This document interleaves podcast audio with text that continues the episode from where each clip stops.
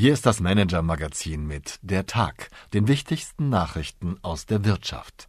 Dieser Nachrichtenüberblick wurde maschinell vertont. Unsympathische Führungskräfte und reiche Schweden. Jeden Abend fassen wir die wichtigsten Wirtschaftsnews des Tages zusammen. Heute mit künftigen deutschen Millionären, einem Auftritt von Markus Braun und der neuen E-Strategie von Toyota. Liebe Leserin, lieber Leser. Der Mann mit dem obligatorischen schwarzen Rollkragenpullover hat sich den lange erwarteten großen Auftritt genehmigt. Die Rede ist von Markus Braun, dem ehemaligen CEO des zusammengebrochenen Zahlungsdienstleisters Wirecard. Gegen Braun wird seit Dezember im unterirdischen Gerichtssaal des Gefängnisses München-Stadelheim verhandelt. Es geht unter anderem um Banden und gewerbsmäßigen Betrug sowie Bilanzfälschung. Meine Kollegin Katharina Slotschek verfolgt den Prozess von Anfang an für uns. An diesem Montag war sie natürlich vor Ort. Und ihre Reportage gibt den Ton des Auftritts wieder. Sie erlebte Braun als penetrant jovial und verliebt in sich und seine Leistungen. Es war das erste Mal, dass der Ex-Boss im Prozess das Wort ergriffen hat. Er trat offenbar auf, als wolle er alle Vorwürfe einfach wegquatschen, konstatiert die Kollegin. Sie erlebte Braun in alter Bestform. Angeberei macht Braun nicht zum Straftäter. Mit einem Imageproblem kann er offensichtlich gut leben. Lesen Sie selbst.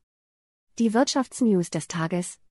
Toyota geht auf E. Der künftige Chef des weltgrößten Automobilherstellers Toyota will den japanischen Konzern stärker auf Elektromobilität ausrichten. Das kündigte Koji Sato heute bei der Vorstellung seines, rein männlichen, Managementteams in Tokio an. Die Tochtermarke Lexus soll ab 2026 die Neuausrichtung anführen. TUI vor dem Kapitalschnitt, auf der Hauptversammlung am morgigen Dienstag sollen die Aktionäre einem radikalen Kapitalschnitt zustimmen, aus zehn Aktien wird eine.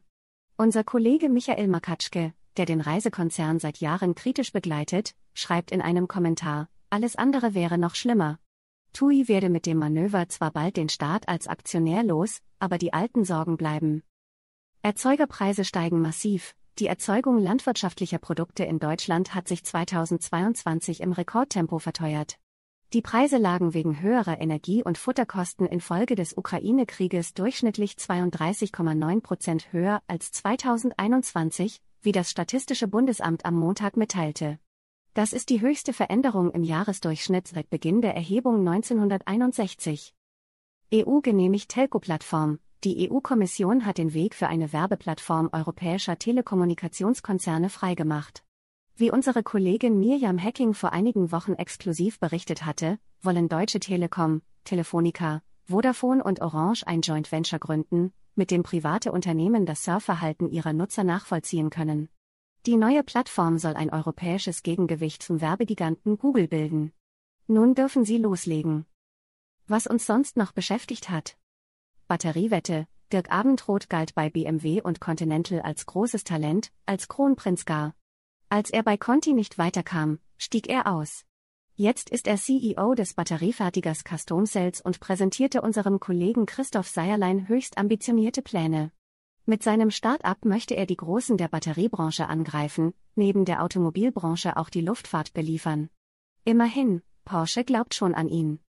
Schwedenrente. Reinhard Pons ist ein leidenschaftlicher Befürworter der aktienbasierten Altersvorsorge. Der frühere Vermögensverwalter der industriellen Familie Quandt mehrt seit Jahrzehnten mit großem Erfolg das Vermögen reicher Leute und würde am liebsten auch die gesetzliche Rente komplett auf Aktien aufbauen. Im Interview mit unserem Kollegen Christoph Rottwilm nimmt Pons die aktuellen Pläne der Bundesregierung für die Aktienrente unter die Lupe und erklärt, warum die Schweden es besser machen. Übrigens, kein Stück haben an diesem Montag auf unserer Webseite mehr Menschen gelesen als dieses, vielleicht auch, weil ein gutes Zitat aus dem Gespräch darüber steht, so wird jeder Deutsche zwangsweise mehrfacher Millionär. Meine Empfehlung für den Abend. Besser führen, was ist das größte Risiko für den Erfolg oder das Gelingen Ihrer Pläne? Das sind Sie selbst, sagen Management-Bestseller-Autor Ron Karuki und Coach David Lansfield. Die beiden US-Berater haben Legionen von Managern in Transformationsprozessen begleitet und dabei festgestellt, Viele Führungskräfte stehen selbst im Weg und frustrieren mit ihrem Scheitern auch ihre Mannschaft. Die Folge, die Manager sammeln keine Sympathien ein, die Veränderungsprozesse versanden. In ihrem aktuellen Text für den Harvard Business Manager beschreiben Karuki und Lansfield vier Management-Grundtypen und deren größte Ego-Fallen. Für jeden Typus halten Sie vier konkrete Empfehlungen zum Gegensteuern bereit. Also, tricksen Sie Ihre eigenen Schwächen aus. Dann klappt's auch mit der Transformation. Herzliche Grüße und einen entspannten Abend, Ihre Eva Buchhorn. Haben Sie Wünsche, Anregungen, Informationen, um die wir uns journalistisch kümmern sollten? Wir freuen uns auf Ihre Post unter chefredaktion at manager-magazin.de.